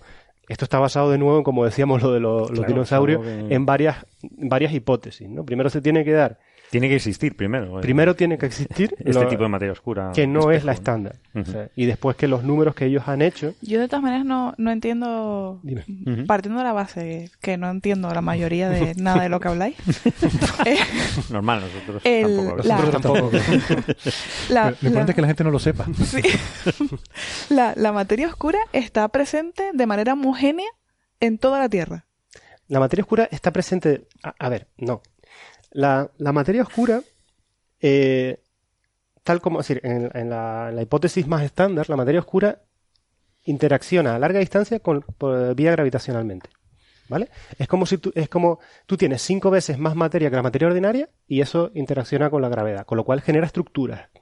Estructuras como grandes cúmulos de galaxias, galaxias, tal. Eso- genera grandes, grandes Claro, escalas. eso de, de, de planeta para afuera. Sí. Sí, Sí, pero ¿y de planeta para adentro? Nada, Claro, es no, todo... No, se supone, se supone que a partir de unas ciertas, es decir, con la materia oscura fría, que es la que consideramos, no hay a priori, ah, lo habrá, pero no hay a priori un límite que tú puedas decir la estructura más pequeña que se pueda formar. Pero digamos, nada previene que se puedan formar nubes de materia oscura del tamaño de los planetas. ¿Vale? Hasta ahí, digamos, tú podrías hacer la, la subdivisión. Pero este tipo de cosas, o sea, yo entiendo que la materia oscura se ve en el espacio, pues por eso, porque afecta a otras, a, a otras Como- cosas que están ahí y ven una desviación y dice, pues ahí hay algo que no vemos, vale. Pero ¿y en la Tierra? O sea, en la Tierra no tienes ese tipo de, de desviaciones, no, no eres capaz de medir aquí dentro. Vale. La cuestión es la siguiente. La- las hipótesis más generales dicen que la distribución dentro del sistema solar y alrededor es relativamente homogénea. Y eso con eso es con la idea que se trabaja. Estamos nosotros dentro, metidos dentro de un fluido de, materia oscura. Entonces, cuando tú estás metido dentro de un cierto fluido poco denso, lo que sea, tú no sufres, o sea, sientes la misma atracción por un lado o por otro, es como si no estuvieras metido dentro de nada. Si estuvieras más, eh, la distribución fuera más grumosa, si se, si nosotros atravesáramos nubes o de materia oscura lo que sea, ahí sí que sentiríamos eh, más lo que tú estás diciendo. Pero nosotros estamos metidos dentro de, digamos, de mm, o sea, una gran distribución relativa a, a estas escalas homogéneas. Es que, Vale. es que, por ejemplo, esto con relacionado en concreto con el cáncer, el cáncer no es homogéneo en el Eh, mundo. Entonces, si esta, si esto nos cayera, cayera en el planeta de forma homogénea, todos tendríamos la misma probabilidad de que nos pasara. Y sin embargo, hay, po- hay poblaciones en el planeta que tienen unas tasas de, de cáncer del 50% y poblaciones que es del 1, del 1 o el 2%. Entonces, claro, hay un desequilibrio muy grande como para que esta teoría de que nos están cayendo piedras constantes se además, y además, más aún, eh, la evolución del cáncer ha cambiado muchísimo a lo Claro. largo de los años. Vale, pero es que, Entonces- lo que esto, esto no pretende, porque esto de alguna manera sería una especie de límite o algo así. Esto no pretende ser la explicación del cáncer, no, no, no. No, no, Esto no, claro, es un factor de riesgo más. un factor de riesgo, ¿vale? Un factor de riesgo que efectivamente para todos los seres humanos sería común. Y como aquí sí es claramente relacionado con la esperanza de vida tuya, cuanto más viejo sea, si llegas a los 166 años, la probabilidad es uno de que te haya caído un Claro, pero micrometeorito ejemplo, este. también se ha visto eh, uno de los factores de riesgo eh, más que tiene un- unos ratios eh, mayor en el cáncer es la edad, pero la edad por los mecanismos de reparación del ser humano propio. O sea, se han visto que esas mutaciones que estamos viviendo a diario, el cúmulo de ellas, si es verdad que con el paso del tiempo, pues se, produ- se producen circunstancias irreparables que dan a lugar a, a enfermedad. Claro. Y no solamente a cáncer, sino pues, al propio deterioro de, de los órganos. Mm. O sea, es Vivir decir, mucho es peligroso, sí. Claro, si, si una persona no se muriera de ninguna enfermedad, se moriría de vejez. Mm, claro, claro. Que, y no es nada más que el, el deterioro de la máquina. Mm. De, de todos modos, ya te digo, No, pero esto, perdona, solo por, por, eh, por aclarar, yo creo que lo que a lo que se refiere Nacho es que esto es, o sea, suponiendo que nos creemos todo esto y que existen estos micrometeoritos y que no importa, esto es un elemento más de riesgo, como Sí, puede sí, ser, sí. Yo que sé, comer jamón serrano, o, o estar afectado por la radiación cósmica. O, o la radiación cósmica. que eso o- seguro que está ahí. Que eso está ahí seguro. Claro, pero eso con la diferencia de que se está postulando sobre algo que no se conoce, no se mide, no existe. Y entonces es como en plan, es como si yo te dijera ahora, pues mira, las vacas voladoras invisibles causan Sí, cáncer. es un poco así. Sí, es un poco eso, sí, Es un efectivamente. poco eso. Entonces, claro, es como igual no, ¿eh? Porque no, porque hay una circunstancia biológica que no respondería a ese, a ese A ver, patrón. está claro que cuando un autor escribe materia oscura como, como un potencial peligro para el cáncer, lo que está intentando llamar la atención. Sí, bueno. Aunque después haga un ejercicio académico interesante. ¿eh? Pero es que pone fórmulas. Porque Sí, yo lo claro, estuve mirando y Claro que pone fórmulas. Claro, claro. Es que se trata de. Es que las fórmulas no, no Claro, son nada, nada Es que hay una diferencia entre la, la materia oscura y las vacas voladoras. Es que la materia oscura hay modelos teóricos Claro, claro. Es que de yo- cómo podría- o sea, la materia oscura no es cualquier cosa, así que uno se puede imaginar ahí en la playa tomando una cerveza, ¿no? O sea, hay- hay diferentes modelos basados en lo que sabemos de física de qué propiedades podría tener. Hay diferentes candidatos a materia oscura. Y no puede ser que, que lo que se observa, claro, todo lo que se sabe de la materia oscura es por lo que se observa en, en el espacio Sí. anterior y no se puede comportar de manera diferente cuando está dentro de, de una atmósfera, cuando está rodeado de... Es que la, la, la cuestión es. La materia oscura no- nosotros observamos una serie, una serie de propiedades que básicamente son, o casi únicamente son, que, que la gravedad está modificada cuando estudiamos la galaxia, los cúmulos de galaxias. mm, O sea, hay muchas evidencias diferentes, estructura a gran escala y tal, que nos indica que hay algo, que, las leyes de Newton no funcionan, sí. ni las leyes de Einstein, o sea, básicamente. Cuando la aceleración es muy baja, algo no funciona.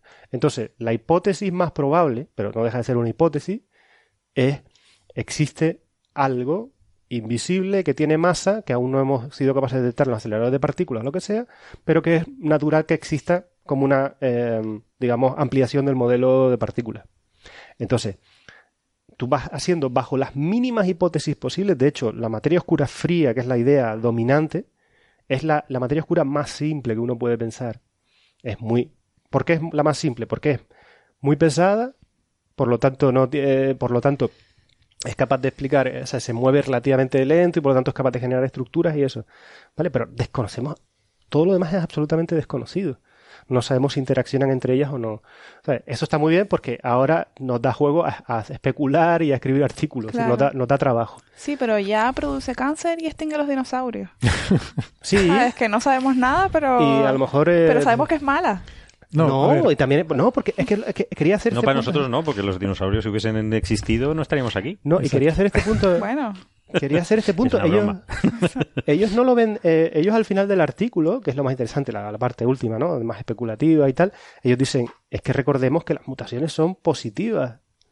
Las mutaciones no son necesariamente negativas. Evidentemente, si yo pongo aquí Dark Matter como fuente de mutación, a lo mejor me lee menos gente, o menos- seguro que es algo menos en la prensa que. Fíjate, estos dos titulares. El artículo del año 2012, colisiones de materia oscura con el cuerpo humano, interesante, voy a leerlo. Materia oscura como eh, eh, Sí, de potencial de cáncer. cáncer. Ojalá, esto, esto es un, esto es de New York Times, eh, la sección de Es ciencia. un poco clickbait, es un poco... Como materia oscura. Cebo para... Materia oscura y dinosaurio o También, también. Bueno, Sí, es lo pero mismo. buscando información sobre eso, eh, em, ah, encontré eh, una entrevista que le hicieron a una persona diciendo que se podían proponer eh, como detectores de ADN para la búsqueda de materia oscura en la Tierra Mm. y que se podían utilizar como sensores cadenas de ADN. Sí. Que dije yo, pues mira. Pero, pues- pero claro, esto es una idea, esta es una idea que a lo mejor va, va- parte de este artículo, Mm. pero si tú la piensas un poco dirías, eso, la cantidad de ruido que tiene que tener Claro, eso al pues, hacer una... Y Taisa lo acaba de decir, es decir, si eh, hay causas para el cáncer que dan muchísima más Claro. señal, Claro. esto te ha desmontado ese- esa De teoría no, directamente. efectivamente, no me parece, eh, no sería lo primero que yo pensaría, porque me- como dijimos antes, eh, bueno, pues tienes todo, eh, o sea, la caída de, de rayos cósmicos y tal, que te va a producir eh, mutaciones y eso. Es verdad, es verdad que a lo mejor, como tú decías, Héctor, si lo aíslas bien, lo metes bajo tierra y tal, pero bueno, al final vas haciendo las cuentas y estás haciendo lo mismo que cuando pones agua pesada y estudias la colisión, ¿no? Entonces, Al final, sí, está haciendo lo mismo con los detectores estos en la cueva, metidos, subterráneos y tal. Bueno, Claro, aislado, la pregunta- sí. esto me suena un poco como Matrix, ¿no? Que utilizaban seres humanos como batería, cuando podían haber utilizado vacas, ¿no? Y se hubieran ahorrado la revolución. sí. También. Bueno, yo creo que lo más interesante de la película no era esa parte en concreto. Sí, pero Yo empieza- creo que a todos pero era la base, ¿no? atención. Si empiezas la así, base. por lo menos a, a- a espectadores como yo, ya les dejas la duda todo, todo el tiempo. ¿no? Bueno, mm, vamos a ir pasando de tema, así que si tienen algo último para rematar esto, No. vamos a decirlo. Y, y si no, vamos a ir pasando de tema, pues no quiero que se nos vaya todo el tiempo con la materia oscura. Porque también teníamos otra cosa de estas así muy mediáticas, de muchos titulares, que yo, pues, a mí la verdad es que me da mucho, mucha pereza sacarlo. Pero eh, pues, es que está ha salido por todos lados y los oyentes nos preguntan, ¿no? Y tiene que ver con el, el motor imposible, este milagroso que la NASA ha validado y ha dicho que funciona y tal. Pero lo ha, lo ha ocultado, ¿no? Porque como que lo han borrado. Ha salido en una red Eh, social y le han borrado el tweet, o sea, o el, Bueno, o el mejora- Reddit. me- mejoranos la historia completa porque... Explícanos un poco de qué va. Yo les doy la introducción y luego les dejo a ustedes que, lo, que, que se desplayen a gusto. Vamos a ver, esto parte de... Esto es una cosa que parte de un, un inventor, un señor que, que se llama Roger Scheuer, eh, británico, que un día le dio por hacer un microondas con forma de cono truncado, en vez de hacer un microondas rectangular como los que tenemos en casa, lo, lo hace con forma de cono, y entonces él dice que si tú haces eso, como las microondas empujan más por una cara, la cara más grande que por la cara corta, pues que eso se va a mover. Em, luego, bueno, esto lo, lo ha, No fue, lo ha no, fue, adornado. no fue a clase de física, ¿no? No fue a clase de física, lo ha adornado de muchas formas para decir que, bueno, no no, el porque el vacío cuántico, yo estoy convencido que la idea original era intentar hacer una máquina de movimiento perpetuo. Bueno, pues esto en principio no hubiera tenido más interés, salvo porque eh, pues llegaron una serie de personas y han dicho, uy, pues hemos hecho experimentos y sí que se mueve, ¿no? como llega Galileo, pero se mueve. Pero la cuestión es, ¿y por qué no debería moverse? Si nosotros, o sea, por- por- te lo digo para, para expandir la, la, la discusión. O sea, nosotros sabemos que existe la, la radiación, es capaz de mover eh, Hmm. eh, un molinillo o lo que sea, ¿no? Es decir, eso Sí. es crear una de las demostraciones más, fuerza, más fuertes de que la luz era material y... Sí, sí. Claro, lo que pasa es que esto, lo que él dice es que se mueve sin empujar nada. O sea, esto, bueno, lo pensaba decir luego, pero lo, lo Vale. digo ahora. Se supone que esto es un dispositivo que viola la ley de la inercia, la, la ley de Newton de que a cada acción le corresponde una reacción. Claro, O sea, tú normalmente tercera. para moverte tienes que empujar algo. Aquí en la Tierra mm, no mm, es un poco contraintuitivo porque siempre empujamos el suelo para movernos, ¿no? Eh, pero si tú estuvieras en, en el espacio, tú no te puedes mover sin empujar algo en otra dirección. O sea, los cohetes empujan gases en una dirección para ellos moverse en la otra, ¿no? Eh, Pero déjame, déjame para, para ir aclarando, yo, Sí, así sí, me aclaro claro, yo también. O sea, si yo eh, tuviera un puntero láser en el espacio Sí. y lo enciendo, si lo- de Claro. alguna manera automática y tal, el, el puntero se debería mover. sí. Sí. Eso aquí- se llama ¿qué- cohete de fotones. Es un motor fotónico. Exacto. Motor ¿Qué fotónico. diferencia hay con respecto a esto? Pues que esto es que tú tienes el puntero, Sí, pero no quieres que los fotones se te escapen, entonces le pones una pared aquí. sí. Entonces tú disparas los fotones contra una pared de tu propio dispositivo y, se- y aún así me empuja. Y aún así te empuja. Es como empujarte Es a ti mismo. Es como soplarte a, a la vela de tu propio barco. Sí. Coges la, en tu barco, empiezas a soplar y te mueves. Pues no. Y No aquí esta, funciona. esta radiación, para terminar de entender el dispositivo, si tú tienes un cono que emite radiación y esa radiación choca con algo que no lo deja salir. No, no, en es alguna el forma cono. La reacción está dentro, es un microondas Sí, y es una cavidad resonante. Vale, O sea, tú vale. haces resonar unas microondas ahí dentro. sí que el cono está cerrado. El cono está cerrado. Vale, vale. Sí, perdón. El cono está cerrado, eso es importante. Y no se mueve por efecto de presión de radiación. Ese es el, ese es el claim, porque si no, sería lo que tú dices, sería un cohete de fotones y eso ya existe. Pero no, se trata de una cosa que no existe, algo totalmente nuevo y revolucionario. ¿Por qué? Eso ya lo discutiremos luego. Para mí no tiene ningún interés práctico, pero bueno. La idea es hacer un dispositivo, o sea, un, un- la idea final es un, un sistema de propulsión que no necesite combustible. Porque efectivamente llevar combustible es una carga muy pesada y que complica mucho el viaje espacial. Sería ideal no tener que llevar combustible, sino que con energía, no viola la conservación de la energía, tú tienes que tener una fuente de energía, pero con esa fuente de energía eres capaz de impulsarte sin empujar nada. Eso ya existe, lo hacemos con fotones, ¿no? Como tú dices. Tú puedes mandar fotones en una dirección y moverte en la otra, pero eso es demasiado poco impulso. Entonces esto se supone que genera más. Lo cual es un poco absurdo, porque tú dices, si ya empujando fotones el impulso es débil, ¿por qué encerrándolos en una cavidad va a ser más fuerte el impulso que si los dejara salir? Pero bueno, esa es la máxima de esto. Luego hay otro señor italiano que se llama Guido Feta, que también dice que hizo uno que llamó el Canae Drive, el motor Canae, y que también lo probó. Este señor no es físico ni nada, es un comerciante con formación en química y, farmacéutica. Y él también se hizo el suyo y también dice que aquello se mueve. Entonces, bueno, el, el asunto llegó a- a oídos de más gente y entre ellos se pusieron a mirarlo en serio unos chinos en una universidad en China. Hay una investigadora que se llama Yuan Yang, que es muy, muy gracioso, pues se escribe Juan el nombre, pero es una señora. Y estuvo liderando un equipo que publicó una serie de artículos entre 2008 y 2012 diciendo que habían hecho pruebas y que efectivamente se movía. Y entonces ya la cosa empezó a ser un poco más sorprendente hasta que en 2014 publicaron otro artículo retractándose diciendo que eh, había habido un error en el experimento con un cable que no había funcionado bien y, y que realmente estaba mal el experimento, ¿vale? Pero, claro, esto da, como esto es en China, pues esto da pie también a gente a decir que, ah, eh, lo que han venido los militares le han dicho, no hables más de este tema, vamos a ocultarlo. Que podría ser, cualquiera sabe. La cuestión es que estamos hablando de impulsos tan extremadamente débiles que esto experimentalmente es muy difícil de verificar. ¿Vale? Por eso este cable que tenía esta gente, pues les produjo un error. Esto es muy difícil de, de verificar. Hasta ahora esto, bueno, había pasado relativamente desapercibido, salvo por unos pocos académicos que, bueno, habían seguido el caso. Pero el asunto ya salta al, a los- al tabloide de los medios de comunicación cuando un laboratorio, o sea, cuando ya le pones el sello de NASA, ¿vale? Porque NASA tiene, bueno, lo que se llama un laboratorio.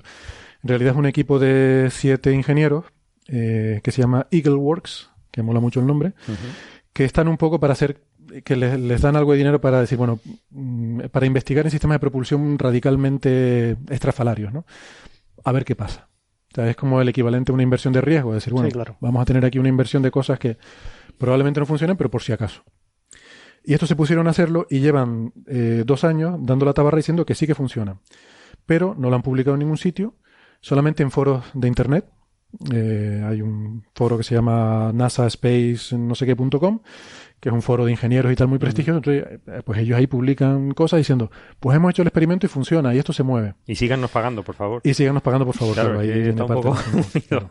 Es que si dicen que no, A todas estas, el inventor acaba de sacar otra nueva patente, ya tenía una patente sobre el invento, ahora ha sacado otra nueva utilizando láminas superconductoras, con lo cual, bueno, hay toda una historia aquí detrás, ¿no?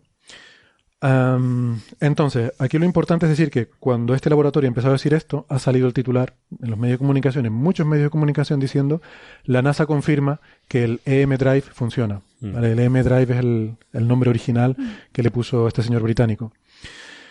La NASA confirma que, claro, vamos a ver, NASA es una organización en la que trabajan 20.000 personas, más o menos, que es fundamentalmente una, una cosa administrativa. O sea, NASA recibe financiación y con eso subcontrata departamentos, universidades, empresas para hacer los trabajos de investigación científica o los trabajos tecnológicos.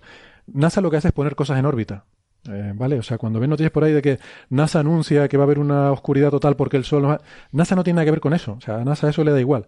NASA te pone el satélite en órbita a un instituto que estudia el Sol para saber qué tal, ¿vale? claro. O sea que hay que tener en cuenta que NASA no es un orga- una, una institución científica, ellos se dedican a hacer cosas para poner en el espacio.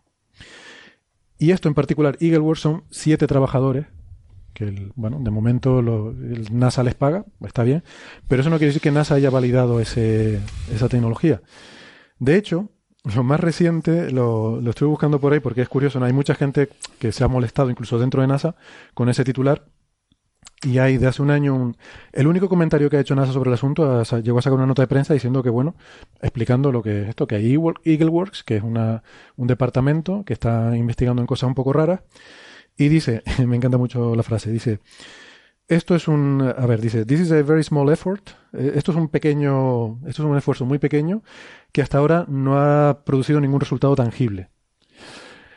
Que yo lo leo, esto lo interpreto como diciendo, bueno, esto aquí tenemos a esta gente que le damos unas palmaditas en la espalda y de vez en cuando les echamos, les damos algo de comer para que estén entretenidos.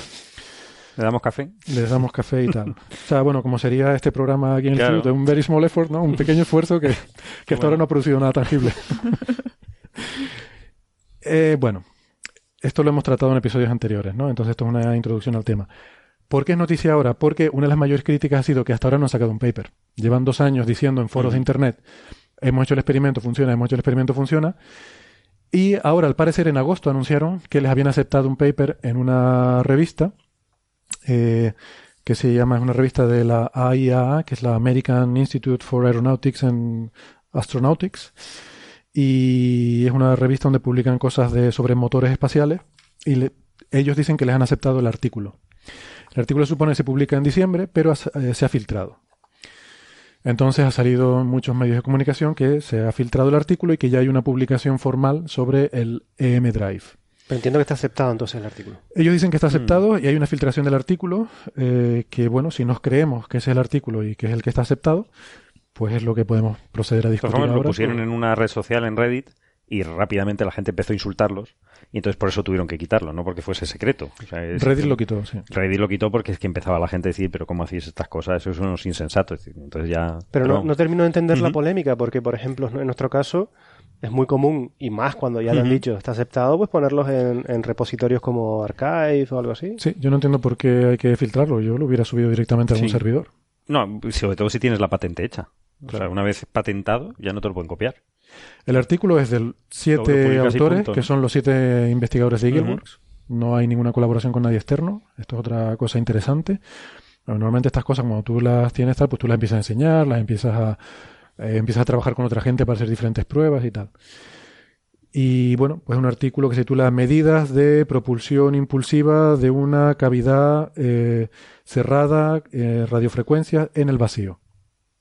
No sé, y si lo han, le han hecho un vistazo, pues igual tienen alguna opinión formada. Eh, yo creo que ya he hablado bastante. ¿Tienen algún comentario sobre el tema? Yo lo, lo que estuve leyendo fue la, la última parte, muy, muy sumeramente, donde trataban de dar una explicación física de lo que observan. Esa es la mejor parte. ¿vale? Sí, sí, sí. Y ahí Eh, Do- digo, digo mejor en sentido irónico, perdón, es que no sé. No se y nota, ahí ¿eh? hablaban de, de interpretaciones alternativas de la mecánica cuántica para explicar eso. Y entonces, uh, interesante, vamos a ver qué están diciendo. Entonces hacen referencia a una serie de artículos que fui a los que, a los que me fui a, a leer a ver de qué estaban hablando. Y resulta que la mayor parte de los artículos de los que están hablando no son de mecánica cuántica, sino de un modelo eh, hidrodinámico, es decir, hecho con gotas de a- con gotas de líquidos y, y bañeras y eso, donde estudiaban cómo, cómo se desplazaba una gota de líquido sobre un recipiente, ¿no? De- con, con líquido. Mm. Y que descubrían que eso tenía muchas propiedades que se parecían a la, a, a la, a la dualidad onda-corpúsculo. ¿sabes? Eh, em, eh, cosas de spin, cosas de trayectorias y tal, pero que, que no tiene nada que ver con la mecánica cuántica, ni siquiera con una interpretación de la mecánica cuántica, es decir, un modelo...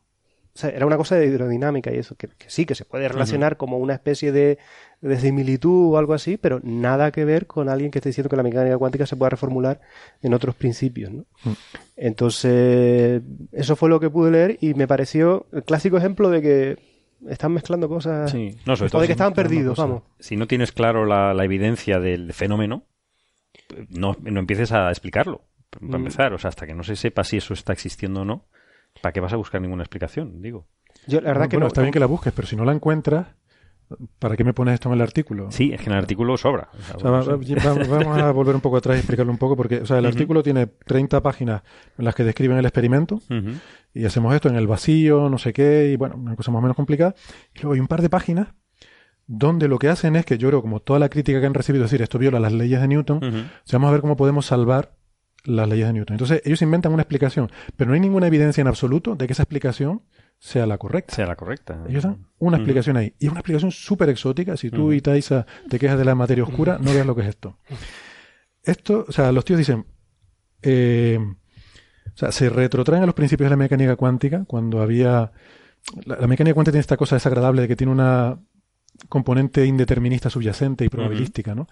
Y esto al principio la gente no se lo creía mucho y hubo una discusión entre dos grandes escuelas en los años 20 o 30 que era la escuela de las variables ocultas, que sostenía que había una, una mecánica determinista subyacente que no la percibíamos y que lo percibíamos como algo probabilístico, y luego la escuela de Copenhague que decía que no, que realmente la naturaleza es así, es indeterminada eh, por, por naturaleza, ¿no? Hubo un debate muy grande y al final eh, se concluyó que, para sorpresa de, de la mayoría, realmente era el pensamiento de la escuela de Copenhague el que, el que explicaba la realidad. O sea, que la mecánica cuántica realmente era algo inherentemente eh, probabilístico. Es importante aquí resaltar que la, la interpretación de Copenhague, que es la indeterminista, es la más simple. No, no, no, lo digo por lo siguiente, porque en las variables ocultas has añadido a un desconocimiento otro.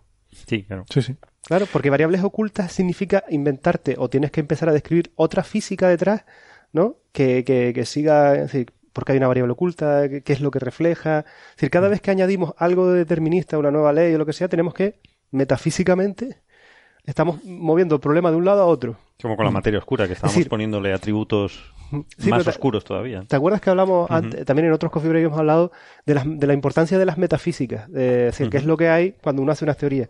La- o sea, tú tienes una teoría perfecta, porque hasta ahora, como hemos hablado, la mecánica cuántica, donde se ha probado, funciona a la perfección con no sé cuántas cifras decimales. Entonces, ¿te puede o no gustar la metafísica que hay detrás, que es que es indeterminista? Y entonces tú, como has estudiado física clásica y tal, te gusta el determinismo, ¿no? Mm. Eh, el determinismo nos ha hecho mucho daño, como decía. El empirismo, el Sí, empirismo. pero aquí, aquí sería para los físicos. Esto para la- determinismo. el determinismo nos ha hecho mucho daño y entonces eh, me tengo que inventar unas leyes deterministas para explicar la, la realidad. Es metafísica. No hay ninguna... O sea, si yo tengo una teoría que funciona perfectamente, ¿por qué me tengo que ir a otra? Bueno, yo creo, eh, estoy de acuerdo contigo en parte, eh, o sea, creo que es metafísica recientemente, ¿no? Porque yo sí creo que, si yo he entendido bien la historia de la mecánica cuántica, que es un tema que la verdad que siempre me ha costado mucho, pero, o sea, yo lo que quiero recordar es que se descartó la, eh, eh, empíricamente la escuela de las variables ocultas. eh, aquí, bueno, habla de una teoría que es una de las encarnaciones de esto, que es el de la onda piloto. Sí. Esto realmente se descartó. Lo que pasa es que luego recientemente, en los años 80, se ha vuelto a, a traer diciendo, bueno, es que realmente no está descartada del todo, solo está descartada localmente. Exacto. Es que este es un punto importante. Es así, ¿no? O sea que mm, se, se ha reabierto un resquicio a esto, pero bueno, que no es la corriente principal de pensamiento hoy en día. O sea, estuvo descartado y se ha reabierto, pero de otra forma diferente un poco, ¿no? O sea, se descartó la- lo de la onda piloto local, mm, pero bueno, eh, a raíz creo que de los trabajos de Bell, eh, se ha reabierto Lo- la posibilidad que- de una... eh, Lo que está claro es que en la mecánica cuántica las interpretaciones de los fenómenos tienen que ser holísticas. Por eso, cuando tú af- afectas ¿sabes? los famosos pares ligados, que tú afectas una propiedad del electrón aquí, entonces el electrón que mides a años luz de distancia, sí. entonces cambia, ¿sabes? Eh, esto que se habla tanto, ¿no? Eso claramente está diciendo que hay algo holístico, porque como no puede, no es una transmisión instantánea, porque violaría la- las leyes de la relatividad, entonces tienes que, de alguna forma, el sistema conoce, ¿no? Lo que pasa antes, ¿no? O sea, de alguna forma conoce todo a la vez. Sí, es el acoplamiento famoso este, Exacto. ¿no? Entre fotones y partículas. ¿no? Entonces, lo que No, se el ha descartado. acoplamiento es de tal forma que no viola la transmisión de información, porque tú no puedes transmitir información de esa manera. Eso es lo curioso, ¿no? Pero lo, que- lo que quiero decir es que cualquier, lo que sí sabemos ya hoy, es con este tipo de experimentos, es que cualquier inter- o sea, si tú das una interpretación de la mecánica cuántica, tiene que satisfacer esas cuestiones holísticas. Por lo tanto, no es local. O sea, no se trata de efectos locales. Sí. Y, y eso es lo que, lo que Sí, yo de, de todas formas tampoco, igual no tenemos tiempo de entrar en una discusión muy profunda sobre la mecánica cuántica. Lo que quería decir es que o sea, esta gente para, para salvar las leyes de Newton se carga la mecánica cuántica. Básicamente es lo que dicen en, en su artículo. En tres páginas. O sea, lo que están diciendo es que lo que ellos observan es un resultado eh, directo de una de un efecto de, de esta onda piloto porque lo interpretan eh, en función de bueno, o sea, lo que dicen es que el, el dispositivo se impulsa contra el vacío cuántico. ¿Vale? Que se, acaban, Eh, que se acaban de inventar, claro. que, bueno, el vacío cuántico existe, pero, pero ellos se, se inventan una interpretación en la cual tú puedes definir ahí un sistema de referencia en reposo y, y- y que te puedes impulsar contra las partículas de... O sea, esto es introducir aquí, o sea, esto es cambiar totalmente la física. Sí, sí, de repente. ¿vale? No sé si tú, alguno de ustedes estuvo, porque Ujú. la verdad que en- con, estuve más investigando el tema de la materia oscura y el cáncer y tal. En algún momento, porque es lo que me viene a mí a la mente, cuando yo veo este experimento y que efectivamente, yo no, es decir, yo no dudo que ellos hayan medido un impulso, que es- efectivamente eso se mueve, porque eso vas ahí, seguramente Eh, es reproducible y lo haces. Eso lo están midiendo, no creemos, no creemos en su mala fe, vamos. No, no, no, no. Eso vamos a, vamos han a medido eso, y vamos a Vale. suponer que además lo han hecho de manera correcta. Vale. Y entonces encuentran que la cuanto más potencia le meten al, al digamos al microondas este, más más torsión, si, el- si yo entendí bien, lo, lo- se produce. Sí. Entonces, lo primero que se me viene a mí a la mente, y por eso si alguno de ustedes lo leyó con más detalle, es lo, es lo siguiente. O sea, si yo le estoy metiendo energía a un sistema, ese, ese, ese sistema va a calentarse. Sí. Sí, se calienta y radia. Ujú. Irradia dentro y fuera. Y por lo tanto hay una emisión objetiva de fotones en la superficie del, del cono. Sí, sí. Por lo tanto, volvemos a la famoso impulso Y, fotónico. y la cara más grande emite más fotones. Sí, ¿Y, esto pequeña. cómo es? ¿Esto, ¿Esto lo tienen en cuenta? Eso, eso en particular no. Lo que pasa es que yo creo que eso probablemente sea despreciable, la Mm. presión de radiación. Puede ser, no lo sé. De todas formas, si, si miramos ahora el experimento, o sea, yo quise empezar por la parte de la teoría porque es la que más me, me rechinó. Si nos vamos a la parte del experimento, eh, yo no sé si tú has visto la grafiquita, yo lo siento, nuestros oyentes no pueden ver la grafiquita, pero yo se las voy a enseñar aquí. Esta es la gráfica fundamental del paper. Estos son tres potencias del microondas y el impulso que se mide para cada Enseña una la de cámara, ellas. la cámara. Pero- No sé si lo verán en la ver, cámara. No se va a ver en la cámara, pero bueno. Lo, lo colgaremos en nuestras redes sociales. Esto es lo que miden. O sea, esto tiene una dispersión tremenda, que también es súper extraño. Y, y tiene, eh, por cierto, hay una discusión muy buena en el blog de Francis Villatoro. Él Sí. habla de toda la parte experimental, Estupendo, eh, sí. de los efectos térmicos, muy bueno, muy recomendable. Eh, se centra en estudiar eso en, en bastante detalle y él plantea una serie de, de interrogantes que, caramba, es para estar de acuerdo. O sea, ¿por qué tienen aquí 10 medidas en cada sitio? Cuando esto, claramente, con este error, con estos errores, haz mucha más estadística. Eh, hazme muchos más puntos. Si esto es- Repítelo más, si, si no te Repítelo está- más. si no te cuesta nada, ¿no? Si no te cuesta nada, es un microondas que le das un botón para microondas y encenderlo. le das un medir. poquito de potencia. Y, y lo que yo te puedo asegurar ya, simplemente viendo la- las barras de error, es que esta- esto no son barras de error. No son compatibles unas con otras no, tampoco. no. la dispersión de los puntos no, no es compatible con, Claro. con las barras de error. Es decir, que la, seguramente las barras de error reales por Son- medidas son mayores. Son Sí. mayores. Mm. Mm. Eso decía también Francis Villatoro, ¿no? Eh, hablaba también de algunos efectos eh, y hacía algunas estimaciones sobre la diferencia de temperatura entre las dos placas que Que llegaba a ser de 24, 30 grados. 24 de- grados, sí. De, de ¿Cuánto? diferencia, 24 grados. De diferencia de 20 grados, temperatura. Que, hombre, eh, o sea, yo, yo veo aquí muchos muchos interrogantes.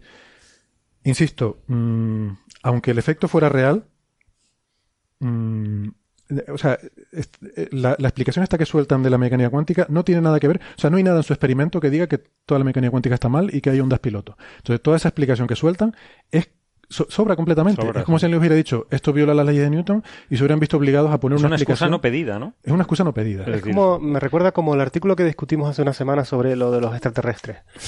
Que, es decir, miden una cosa eh, en los espectros Sí. de las estrellas y después hacen toda una discusión tremenda sobre una hipótesis que antes de llegar a esa hipótesis hay que hacer muchas más eh, análisis y eso. Es decir, ¿por Sí. qué te vas a, eh, por qué enseguida vas a darle la hipótesis, la, la explicación más, Más eh, más- más exótica, ¿no? Que, Esto es esto, o sea, es cargarse la mecánica cuántica, ¿eh? Y- bueno, no sé.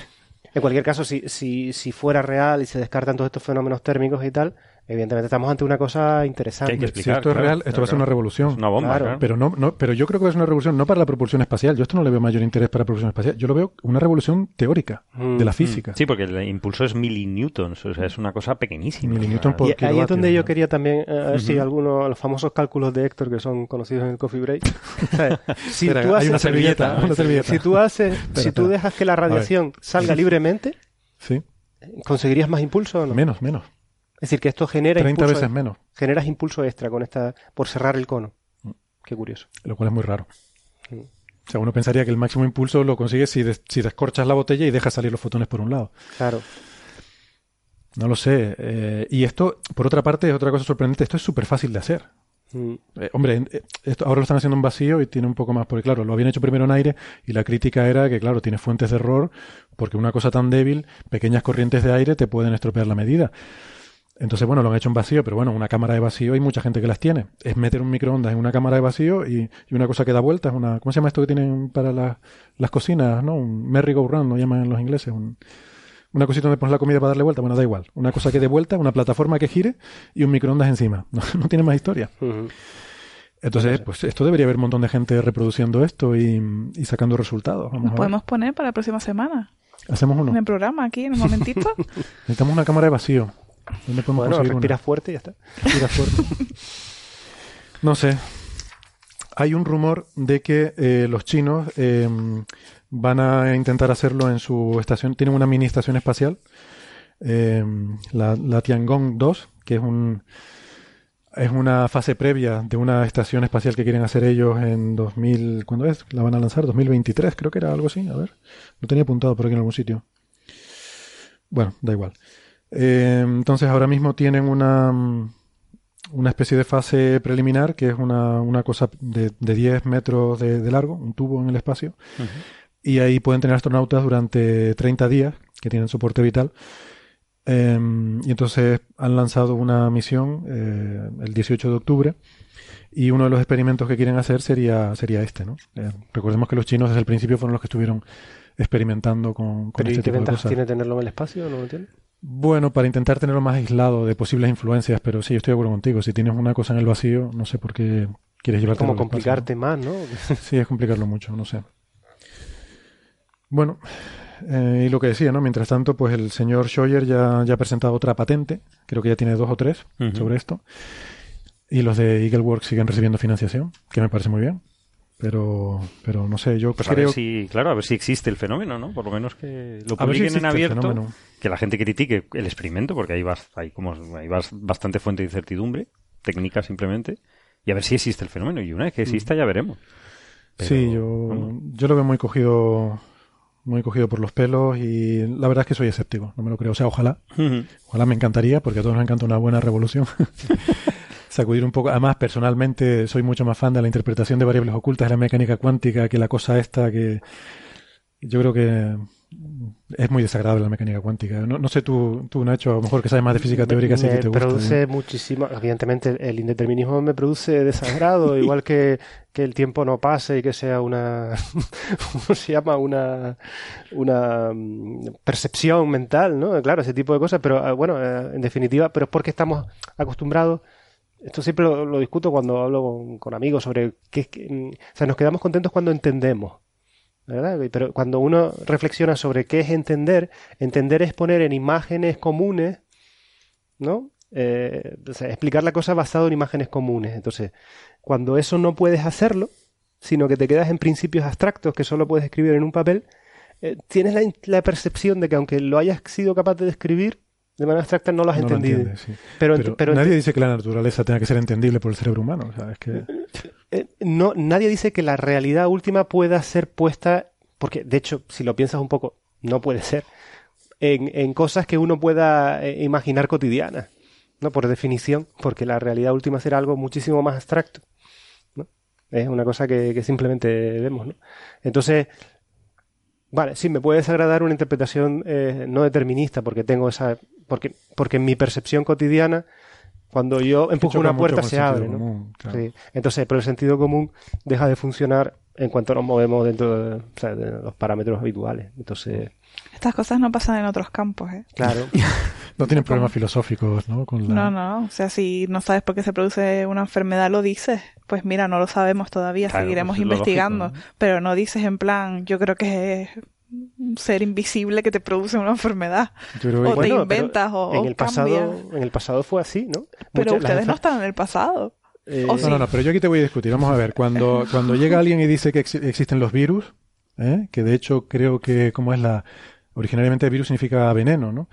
Eh, es decir, no, bueno, hay unos bichitos muy pequeñitos que no podemos ver que nos enferman. Y bueno, la evidencia empírica apuntaba que eso era así, Claro, pero, pero, no se veían, ¿no? pero ahora ya sí se ven. Bueno, ahora ya sí, pero en aquel Claro. momento... Tú pones una hipótesis Claro. y la sigues intentando como demostrar, pero aquí es en plan como tenemos una hipótesis, la convertimos en leyes, la llevamos observando 200 No, la años y leyes, después, no, las, leyes, las leyes derivan de observaciones. pero después eso, después mm, a mí no me cuadra con mi experimento y lo que digo es que todo lo que han dicho en 200 años es mentira. Bueno, es que esto en cambio. particular, es que este paper en particular yo creo que tiene ese problema muy grande, ¿no? O sea, Mm. que te tiras a, a- eh, con una pequeña evidencia, te tiras a cambiar una cosa que lleva bien establecida un montón de tiempo y funcionando hace muchísimo tiempo. Es que para mí esa es la gran, Hombre, hay que- la gran falla de esto. Hay que decir que nosotros también en, en Coffee Break eh, hay un efecto de selección en las cosas que discutimos. Ya, ya, claro, ya, son cosas de claro. fronteras, son cosas que puedan llamar la atención. Es decir, esto es Mm. Uno de cada mil artículos puede tener este nivel, digamos, de provocación. El resto no es, es decir, el resto son cosas más estándares o más que sí se producen avances, que es como realmente va avanzando la ciencia. Tú vas avanzando de una manera relativamente estándar hasta que te das contra una barrera que no puedes explicar de manera estándar, te das tú, te da el equipo al lado y el de China y el jamaicano. Es decir, la ciencia normalmente suele avanzar más así, cuando, siguiendo una, una, una corriente estándar hasta que se llega a un sitio donde no se puede avanzar, que con este tipo de ideas felices eh, exóticas, que la mayor parte de ellas, cuando uno hace el análisis, la mayor parte de ellas están, están equivocadas, un altísimo porcentaje. Bueno, ¿no? esto lo sabremos en un mes. Bueno, no me saldrá publicado el paper, Saldrá, veremos si es saldrá. esto. Estará la tiempo. crítica, luego los ar- artículos en contra. No, pero bueno, y esto es, eh, eh, además, de, explica muy detalladamente el experimento, por lo que se reproducirá por todo el mundo, digo yo. Esa es la clave. Habrá que ver qué A ver que si es empieza a sacar la otra gente. A ver si es verdad. Ya Porque gente, hay gente que dirá, esto es tan ridículo que ni lo voy a probar, no, No sé. De hecho, hablando, una cosa que también, volviendo a hablar sobre un poco sobre la metaactividad que hacemos en ciencia, muchas veces cuando trabajo con, con mis estudiantes de tesis y tal, me dicen, ¿y este resultado es correcto? Digo, no, no lo sé si es correcto. Este resultado es consistente porque hemos hecho todo tipo de pruebas.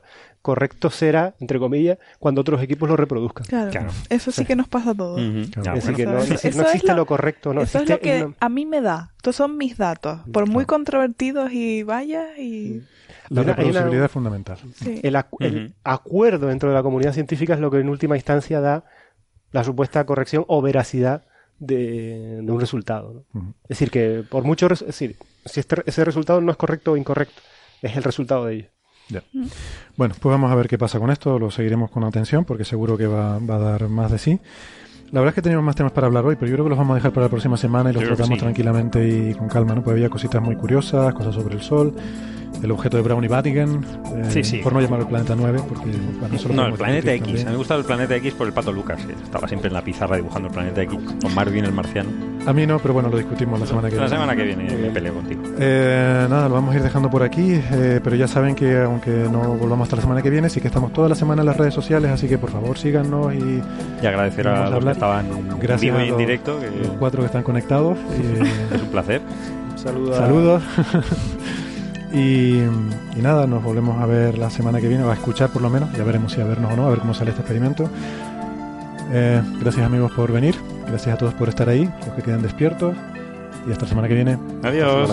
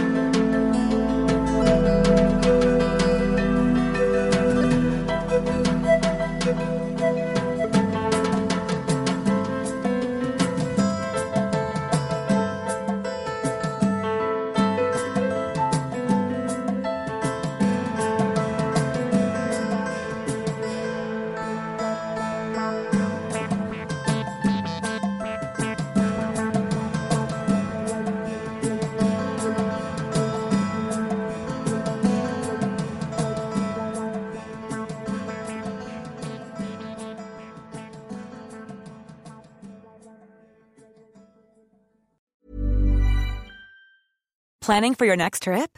Elevate your travel style with Quince. Quince has all the jet setting essentials you'll want for your next getaway, like European linen, premium luggage options, buttery soft Italian leather bags, and so much more. And is all priced at 50 to 80% less than similar brands. Plus, Quince only works with factories that use safe and ethical manufacturing practices. Pack your bags with high-quality essentials you'll be wearing for vacations to come with Quince. Go to quince.com slash pack for free shipping and 365-day returns.